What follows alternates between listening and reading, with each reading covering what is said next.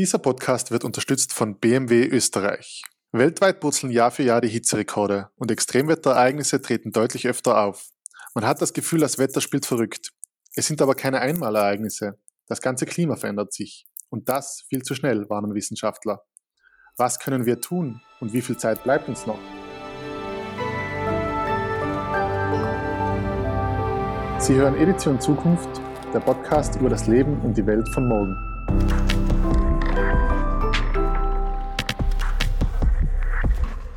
Hallo allerseits, ich bin Fabian Sommervilla, Redakteur beim Standard und bei mir zu Gast im Podcast ist heute eine Person, deren Stimme Sie ganz bestimmt schon etliche Male gehört haben, nämlich Christa Kummer, die Wetter- und Klimaexpertin des ORF. Hallo Frau Kummer, schön, dass Sie heute bei uns zu Gast sind.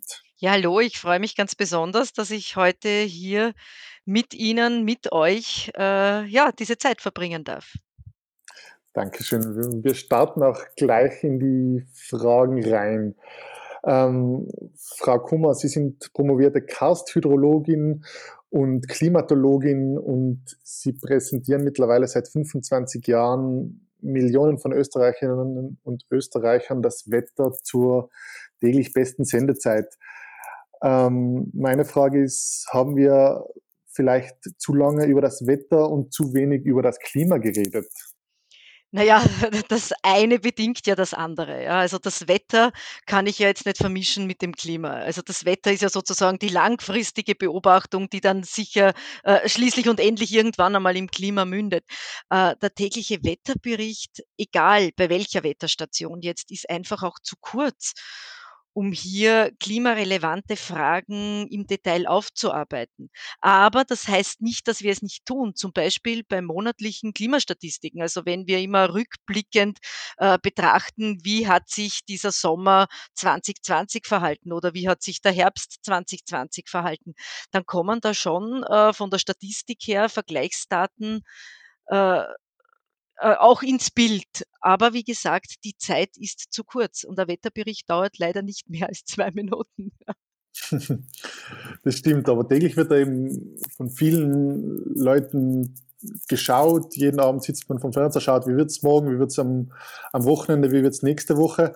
Könnte man dieses Interesse vielleicht nutzen, um die Leute für den Klimawandel ein bisschen mehr, sage ich mal, zu begeistern. Mittlerweile hat man das Gefühl, es ist in der Gesellschaft angekommen, aber aber braucht es da vielleicht noch mehr Bewusstsein, dass man auch über das Klima nachdenken muss? Na, ich glaube, ich glaube, die Problematik ist die, dass im Moment medial sehr viel über den Klimawandel gesprochen wird.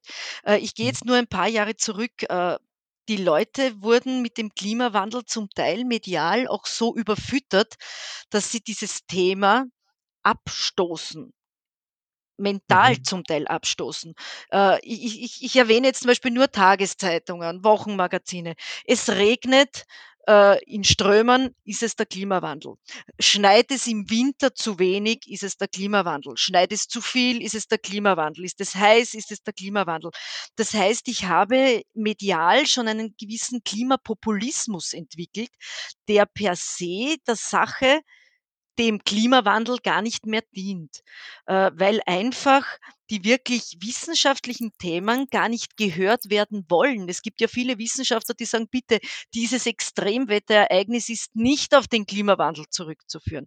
Aber die mediale Überflutung unserer heutigen Zeit, unserer heutigen Gesellschaft bewirkt bei manchen Bevölkerungsschichten auch das Gegenteil, dass sie sagen, oh Gott, ich kann das Thema Klimawandel ja gar nicht mehr hören. Und das tut mhm. mir persönlich in der Seele weh. Und da bin ich auch sehr viel unterwegs in Österreich und halte natürlich auch Vorträge, wo ich den Menschen auch diesen Unterschied erkläre und wo man die Augen aufmachen sollte und auch seinen Hausverstand einsetzen sollte, um Dinge einfach zu erkennen und nicht eine Schlagzeile, eine reißerische Schlagzeile, die wieder einmal dem Klimawandel zugeordnet wird, als bare Münze zu nehmen. Und da ist die Wissenschaft manchmal sehr arm, weil Wissenschaftler sehr selten zu Wort kommen oder ich sage jetzt bis auf heuer, jetzt diese Ausnahme jetzt heuer oder letztes Jahr, da ist, da ist eine wirklich positive Welle in Schwung gekommen.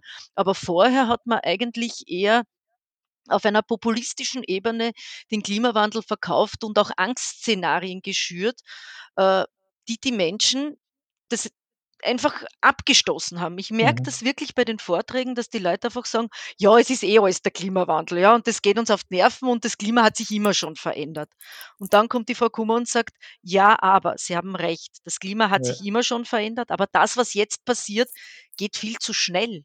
Damit kann die genau. Natur nicht mehr haushalten und damit kann der Mensch nicht mehr umgehen dauerfristig.“ Äh, und Und das ist da wenn unser ich da kurz ja, wenn ich da kurz einhaken darf, es ist ja eben, ich glaube oder vielleicht war das vielleicht stimmt es, vielleicht haben da die Medien auch den den absolut diesen diesen Beitrag dazu geleistet, aber dass eine dass jetzt ein Murenabgang und ein Lawinenabgang und ein ein Starkregen nicht der der Klimawandel per se ist, aber dass wir in den letzten, ähm, Jahrzehnten eine Verdoppelung oder in den letzten drei 30 Jahren eigentlich eine Verdoppelung oder Verdreifachung, je je nachdem, wie man es zählt, dieser Starkwetterereignisse gehabt haben. Braucht es dafür vielleicht diese diese ich will jetzt nicht sagen Angstmacher, aber schon diese diese extremen Ereignisse, um da um es den Leuten bewusst zu machen, dass das dass das dass wir da in in mitten in einem Riesenproblem stecken.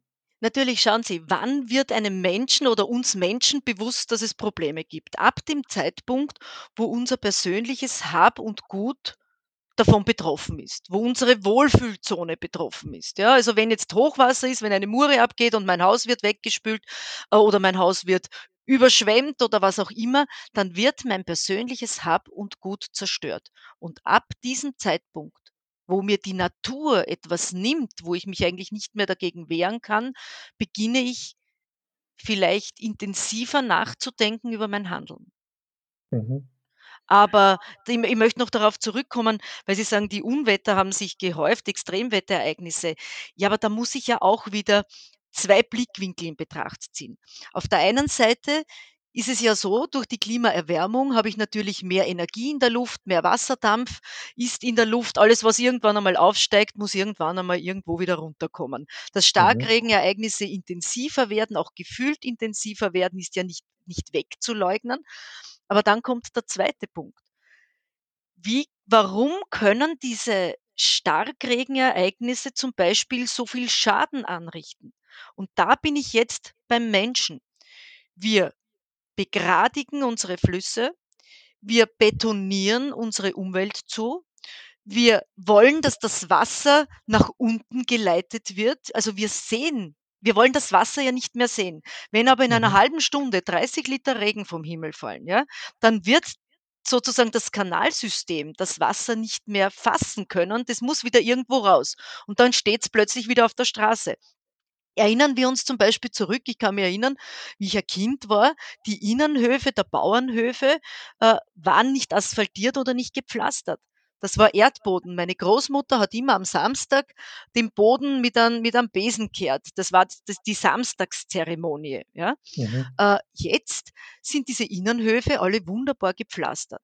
Es gibt ein kleines Kanalgitter, wo wir das Regenwasser sozusagen in den Untergrund, in den Kanal ableiten. Ein Kanalrohr hat aber nicht den Durchmesser von einem Meter, sondern der Hauptkanal hat so einen Durchmesser, glaube ich, so von von 40, 50 Zentimeter.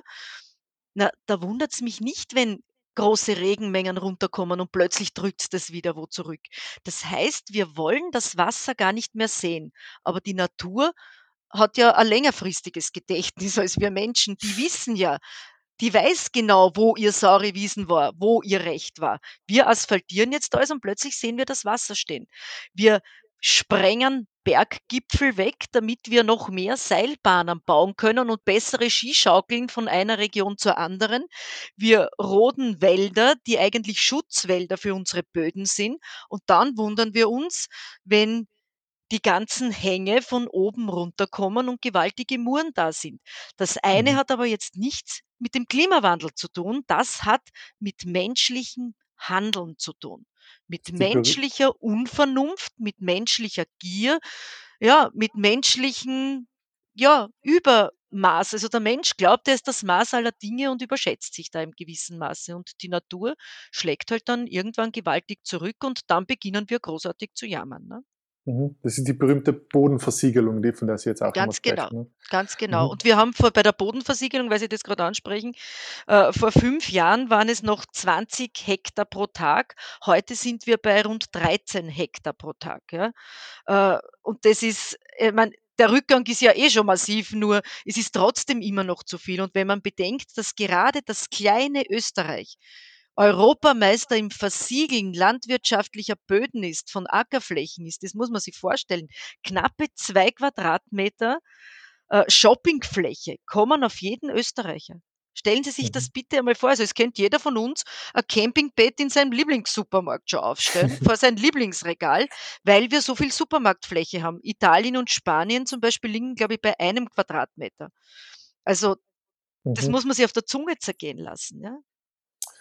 Also sehen Sie da schon quasi zwei Probleme eigentlich, die, die wir aktuell zu bekämpfen haben. Also nämlich ein, einmal den, dass uns durch unser menschliches Handeln natürlich der Klimawandel viel zu schnell voranschreitet, aber dass wir zusätzlich auch noch, ähm, sage ich mal, Schritte setzen, die die Auswirkungen dieses Klimawandels noch schlimmer machen und für uns noch schlimmer spürbar machen und noch mehr Zerstörung hervorrufen werden Ja, eigentlich. ganz genau. Ganz genau. Sie haben das jetzt genau so zusammengefasst, wie es mir wirklich auf der Seele brennt. Das sind 2 Themen, ja? 2 Mhm. Themenkomplexe, die aber in sich verwoben sind. Denn das eine geht ohne das andere nicht. Ich ich stelle auch oft die Frage an die Menschen bei den Vorträgen zum Beispiel, stellen Sie sich vor, das Klima würde sich nicht verändern. Es wäre jetzt so, wie es ist und es bleibt so und es ist keine Katastrophe. Schauen wir uns an, wie das Leben auf der Erde im Moment stattfindet und über die Bühne geht. Mhm.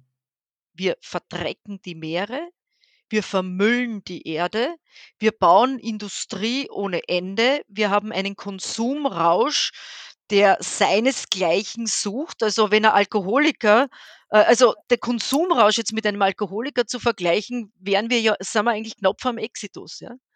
Äh, Mhm. das heißt, es ist alles im Überfluss da. Wir haben alles jederzeit und immer zur Verfügung. Und da brauche ich jetzt einmal gar keinen Klimawandel, nur alleine, wenn ich mir das logisch überdenke, dann ist von allem zu viel. Und vor Corona habe ich irgendwie den persönlichen Eindruck gehabt, mir ist alles mittlerweile zu schnell geworden. Ich habe im Jänner und im Februar mit Freunden geplaudert und gesagt, mir wird alles zu schnell. Ich habe das Gefühl, wir überholen uns selbst. Äh, angefangen vom, vom, vom Müll, der immer mehr wird, angefangen von der Luftverschmutzung, angefangen von der Industrie, angefangen von Social Media, was ein erdrückendes Maß annimmt an Informationsfülle. Das wird alles zu viel. Und plötzlich Mhm. schickt uns das Schicksal den März mit Corona, mit dem Lockdown und plötzlich steht alles still und wir sind alle wie paralysiert gewesen, ja. Ja. Also gäbe es den Klimawandel nicht, was es ja nicht geben kann, aber die Hypothese, dann wäre das Leben, so wie wir es auf der Erde führen, mit der Verkehrslawine, mit der weltweiten mit der weltweiten weiten Verschmutzung von den Meeren und von Landflächen, äh, mit der weltweiten Konsum äh, ja, Manie, würde das Leben so nicht mehr weitergehen. Wir Mhm. müssen generell eine Änderung einläuten und Corona hat die schmerzhaft eingeleitet. Und das ist eigentlich auf der einen Seite etwas sehr positiv sehr Positives, damit wir merken, es geht auch mit weniger. Mhm. Aber jetzt die Frage, das ist ja eigentlich, dafür braucht es, sage ich mal, nicht unbedingt einen gesellschaftlichen Konsens, aber die absolute oder die große Mehrheit der Menschheit muss zumindest erkennen, dass jetzt da was getan werden muss. Und das ist ja verbunden mit extremen Einschnitten und mit ähm, Politik und Gesetzen, die Menschen vielleicht wehtun, die Konzernen wehtun, die dann in nächster Folge vielleicht auch manch Arbeiterinnen und Arbeiter wehtun. Sind wir bereit, ähm, das zu tun gegen den Klimawandel und gegen vielleicht auch diese, den zweiten Punkt, diese Gigantomanie, die Sie ansprechen? Sind wir bereit, diese Einschnitte zu akzeptieren, glauben Sie? Ich glaube, dass das ein ganz schwieriges Unterfangen wird. Aber das ist so, wie wenn man krank wird. Stellen wir uns jetzt vor, wir bekommen eine Diagnose Krebs. Ab Mhm. diesem Zeitpunkt beginnt sich das eigene Leben massiv zu verändern.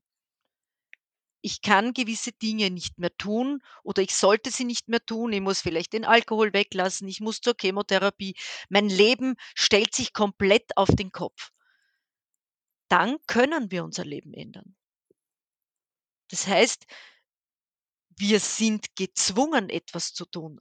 Es gibt natürlich immer noch viele Menschen die den Krebs, sage ich, in Form des Klimawandels nicht ernst nehmen und sagen: „Ja, ist mir eh wurscht, ich ich lebe eh nur mehr 20 Jahre, er lebt das eh nicht.“ Äh, Mhm.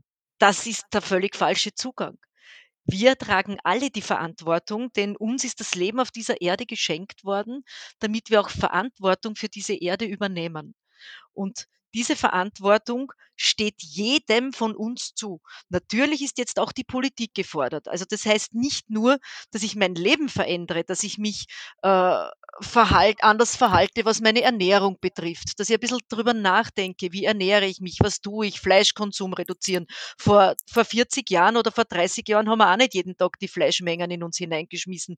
Da war auch Fleisch etwas Besonderes. Das kann es auch jetzt wieder werden. Ja?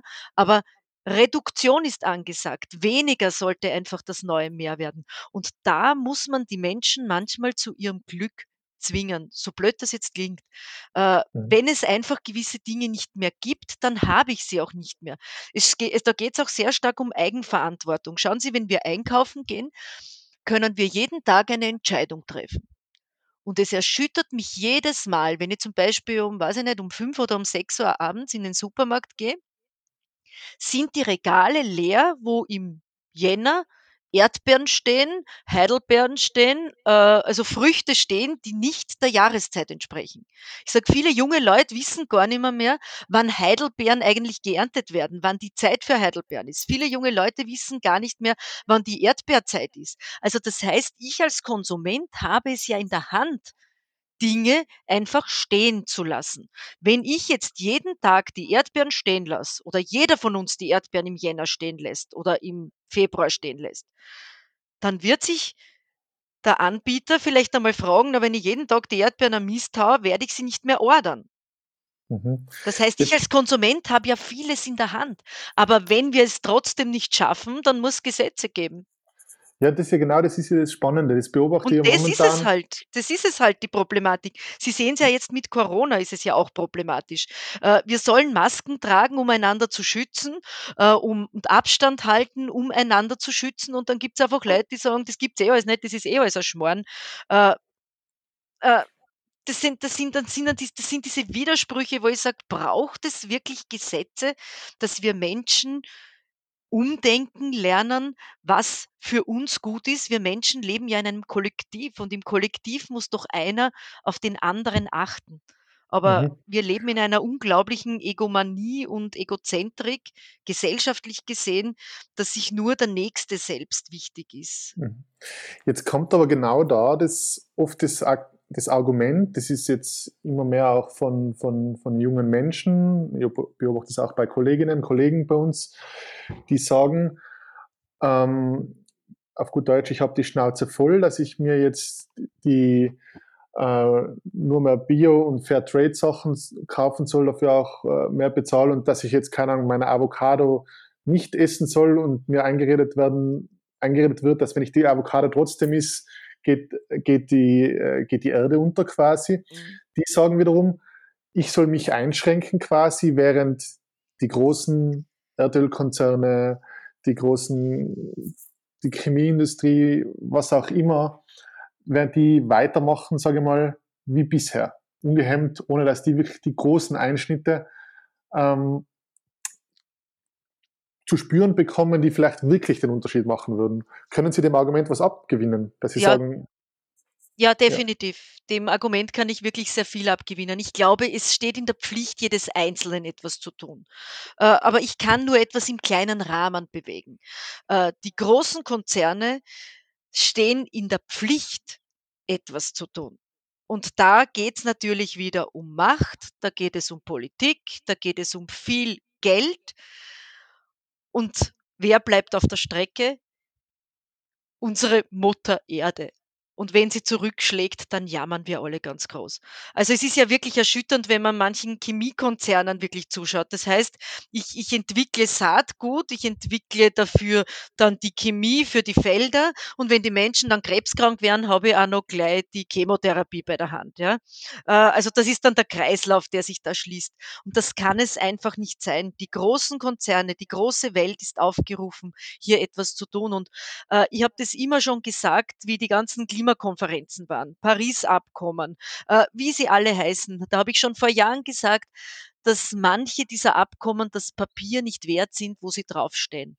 Solange die Welt nicht bereit ist, etwas ändern zu wollen, solange die Welt Staaten die Schuld von einem zum anderen schieben, ja. Ich glaube, die Zeit ist vorbei, wo man viel reden sollte oder oder redet und viele Papiere produziert. Wenn wir schauen, wie viele Bücher, wie viele Papiere, wie viele Abkommen, wie viele Erklärungen es mittlerweile gibt.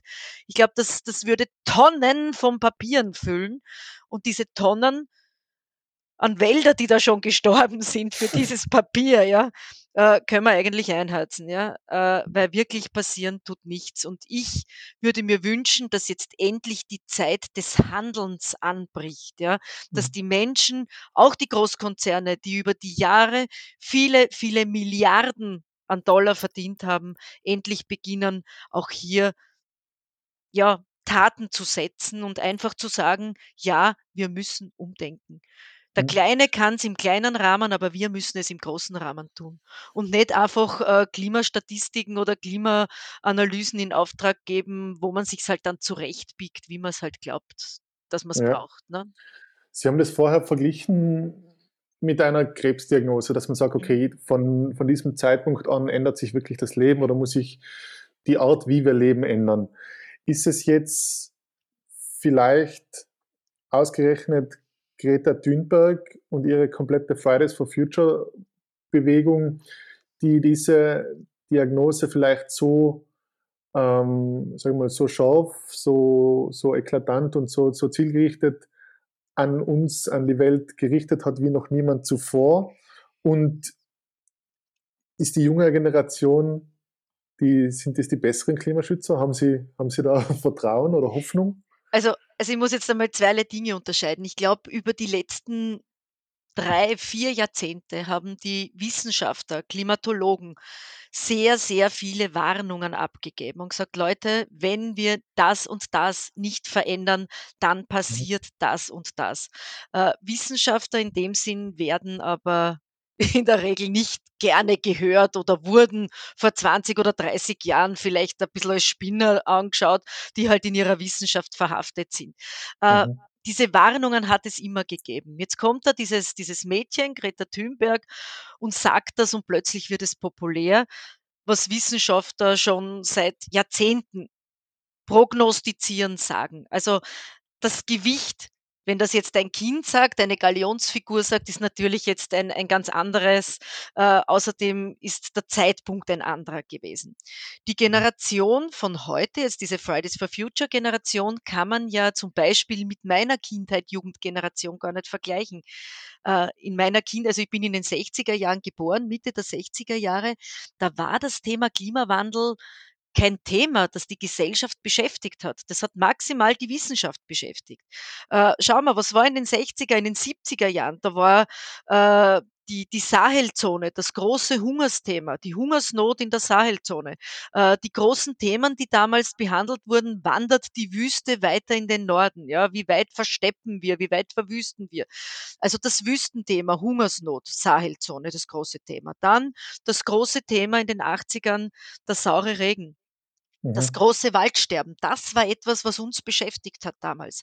Äh, dann ist das Ozonloch gekommen, so Mitte der 80er, 90er Jahre. Das Ozonloch war unpackbar spannend, da hat sich alles ums Ozon gedreht, aber das Thema Klimawandel war kein interessantes.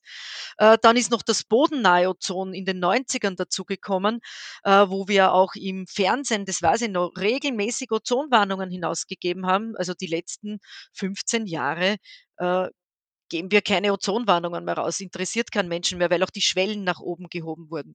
Also Mhm. die Themen, die uns beschäftigt haben, waren nicht Klimawandel adäquat.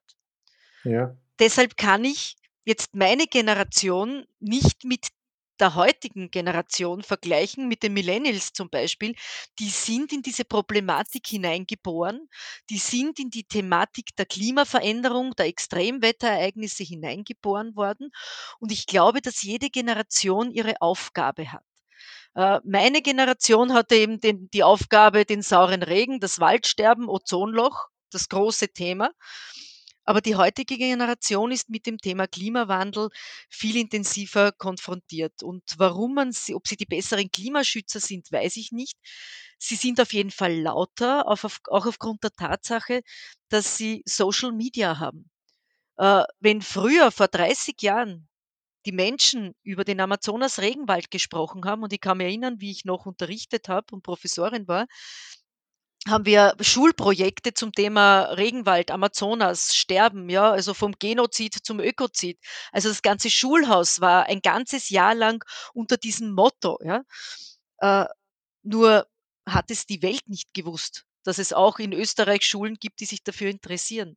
Heute mit Social Media bin ich mittendrin im brennenden Amazonas-Regenwald, der seit mehr als 30 Jahren brennt. Heute sind die Themen alles so nah und so selbstverständlich. Wir sind äh, in Indien, wir sind in Afrika, wir sind in Nordamerika, in Südamerika, wir sind auf der Arktis, wir sind auf der Antarktis, wir sind einfach überall und wir bekommen alles mit. Das heißt, die Globalisierung hat uns alle näher zusammengebracht und hat die Erde um ein kleines Stück kleiner gemacht. Und deshalb ist natürlich jetzt die Fridays for Future Bewegung auch eine sehr massive Bewegung, die weltweit Gehör findet, was vor 20, 30 Jahren so nicht passiert wäre, auch wenn es sie gegeben hätte. Ja. Mhm. Also ich fasse jetzt einmal kurz den ersten Teil unseres Gesprächs zusammen. Ähm, der Klimawandel schreitet rasant voran, obwohl wir schon lange darüber Bescheid wissen oder zumindest uns die, die Forscher davor gewarnt haben, haben wir zu lange nicht darauf gehört und haben uns zeitgleich ein wenig in eine Art Gigantomanie reingesteigert, die dann diese Starkwetterereignisse und alles die, oder die Folgen des Klimawandels nochmals härter treffen werden lassen, genau. Und was uns vielleicht sogar die, die Höhlen über das Klima verraten, das, machen, das hören wir uns nach einer kurzen Pause an.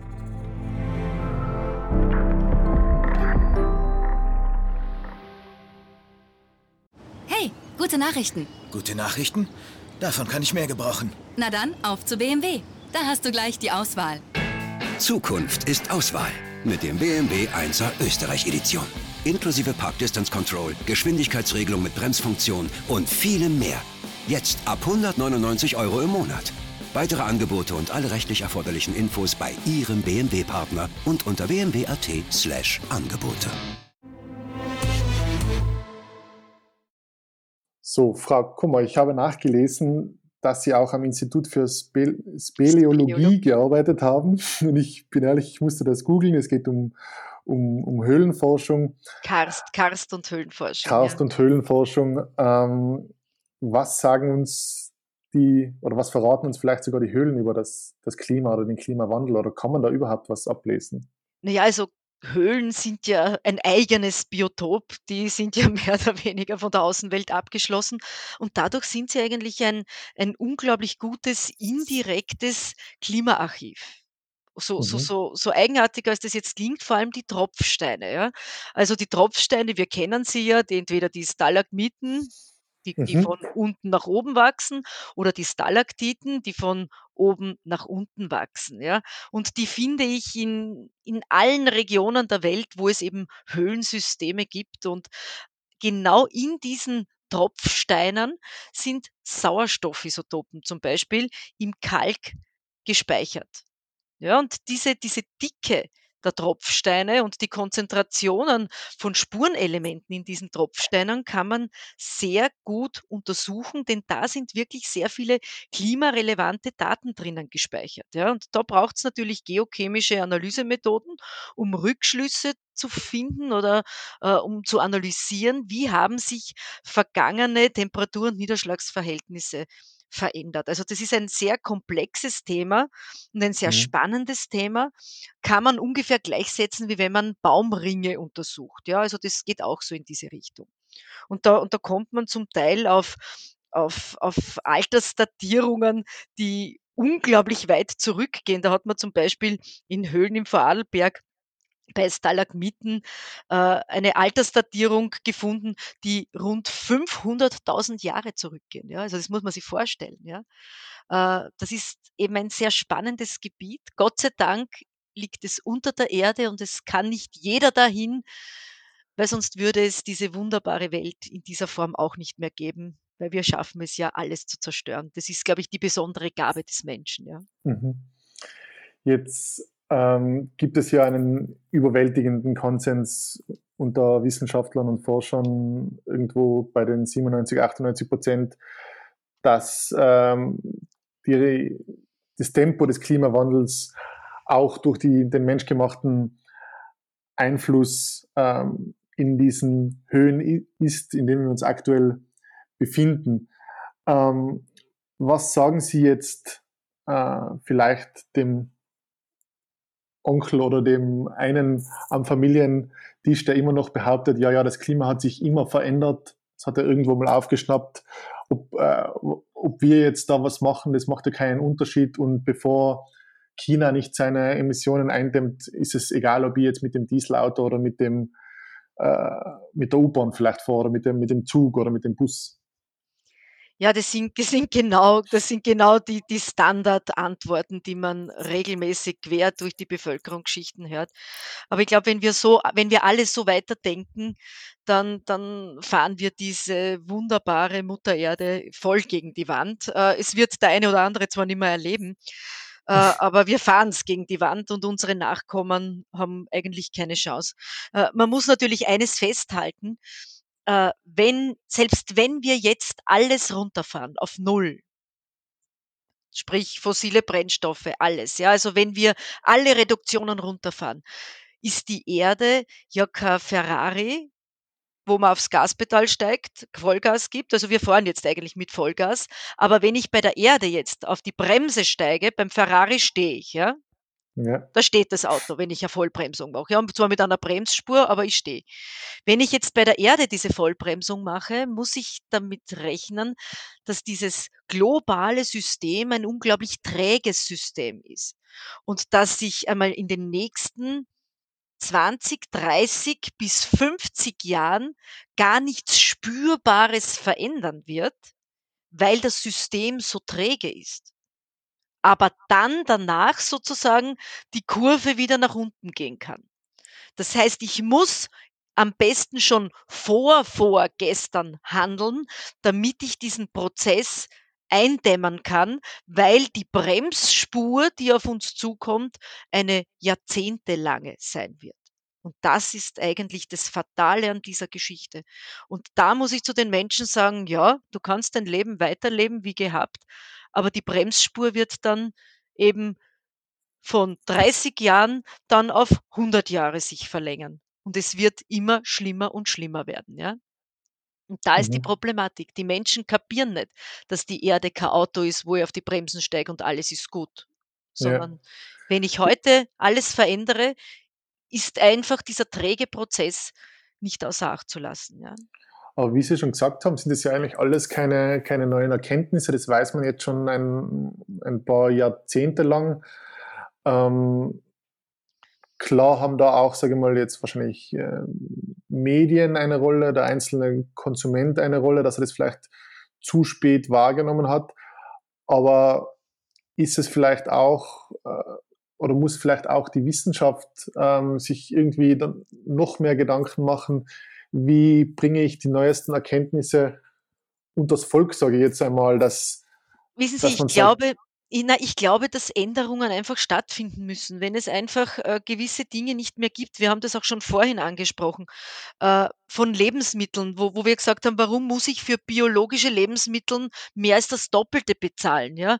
Warum, äh, kosten Lebensmittel, die aus der Region kommen, äh, viel mehr als die Paradeiser, die aus Südspanien nach Österreich karre, ja? Äh, da diese Frage da das da ist das Problem. Es darf regional Leben nicht teurer sein oder gesund Leben nicht teurer sein als ungesund Leben. Warum ist das ungesunde Leben um so vieles billiger? Warum warum Menschen, die mit mit 1.000 Euro im Monat leben müssen? Äh, natürlich werden die nicht auf die biologischen Lebensmittel greifen, ja? Natürlich werden die auf die billigen greifen. Das kann ich auch nachvollziehen und das verurteile ich auch gar nicht, ja? Mhm. Aber da verurteile ich die Wirtschaft, die Wirtschaftssysteme, unser gesamtes globalisiertes System. Warum ist gesundes Leben viel teurer als ungesundes? Warum ist krankmachende Lebensform billiger? Das ist die Mhm. große Frage, die wir uns stellen müssen. Und da muss es einfach Einschnitte geben. Da muss es auch von den großen Konzernen einfach heißen, äh, das ordern wir einfach nicht mehr. Gut, dann gibt's das einfach nimmer. In meiner Kindheit habe ich nicht die Auswahl zwischen 30 verschiedene Paradeisersorten gehabt, ja? Da hat's einen Paradeiser gegeben und der war auch gut, ja? Vielleicht sogar noch besser als der jetzige. Also, das heißt, diese Vielfalt, die die die Gigantomanie, die wir zu Anfang schon erwähnt haben, da muss ich runterschrauben. Schauen wir uns nur alleine die Modeindustrie an. Auch hier überholen wir uns selber. Das heißt, ich habe ich habe im Jänner habe ich schon die die die die Sommerbademode drin. Also, im Jänner, wenn's eigentlich kalt ist, muss ich mir schon den Bikini kaufen, weil im Juli, wenn ich einen Bikini brauche, hängt schon wieder die Daunenjacken im Geschäft drinnen. Also, diesen Wahnsinn, da da spielen wir alle als Konsumenten mit und da müssten wir eigentlich sagen: „Na, kreuzt euch im Winter die äh, im Sommer die Daunenjacke. Ich will bis zum September möchte ich noch mein Bikini kaufen können“, ja?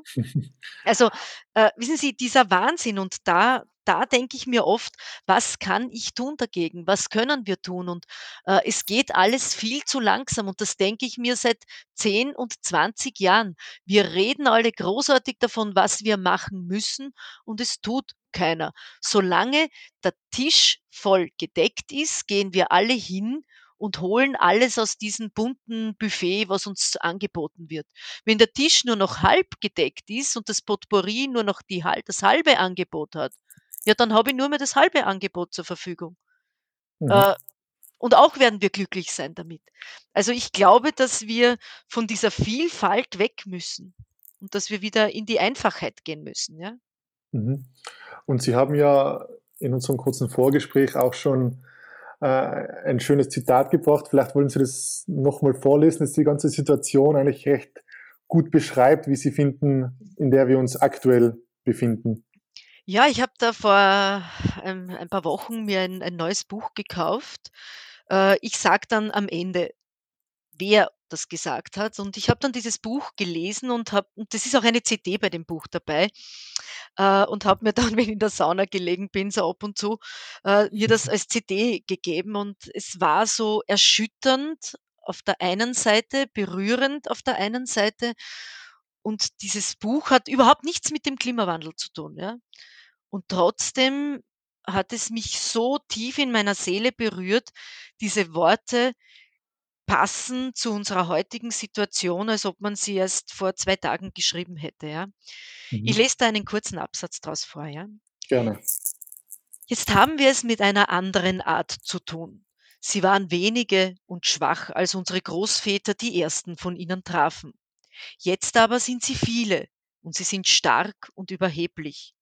Es ist kaum zu glauben, sie wollen die Erde umpflügen.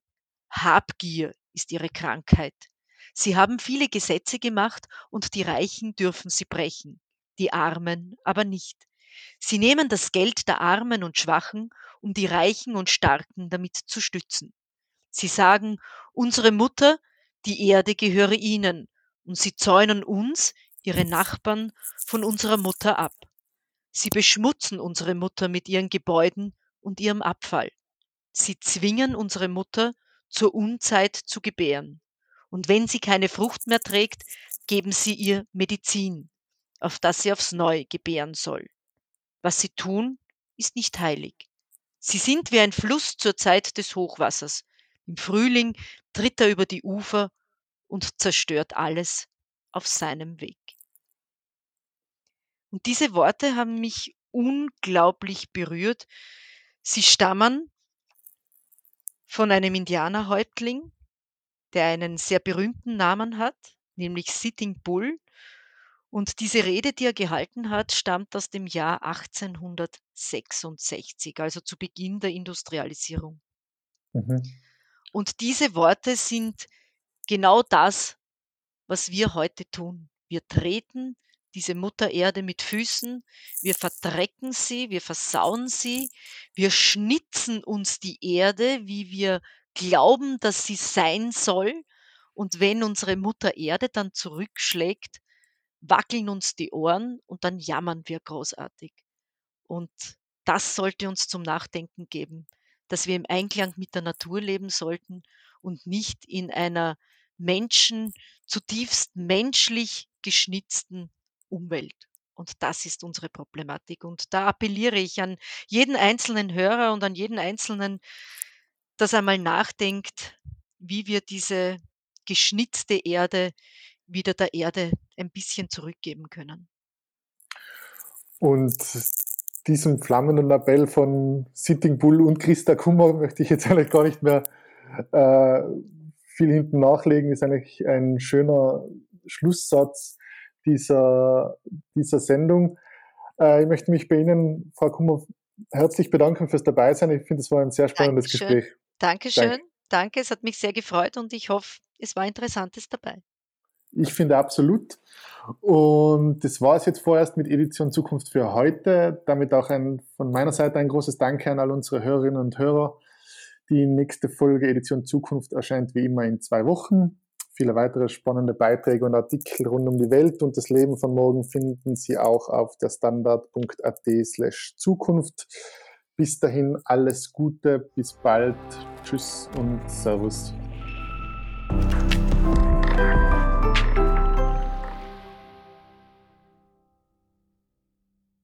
Hey, gute Nachrichten. Gute Nachrichten? Davon kann ich mehr gebrauchen. Na dann, auf zu BMW. Da hast du gleich die Auswahl. Zukunft ist Auswahl mit dem BMW 1er Österreich Edition. Inklusive Park Distance Control, Geschwindigkeitsregelung mit Bremsfunktion und vielem mehr. Jetzt ab 199 Euro im Monat. Weitere Angebote und alle rechtlich erforderlichen Infos bei Ihrem BMW-Partner und unter bmw.at slash Angebote.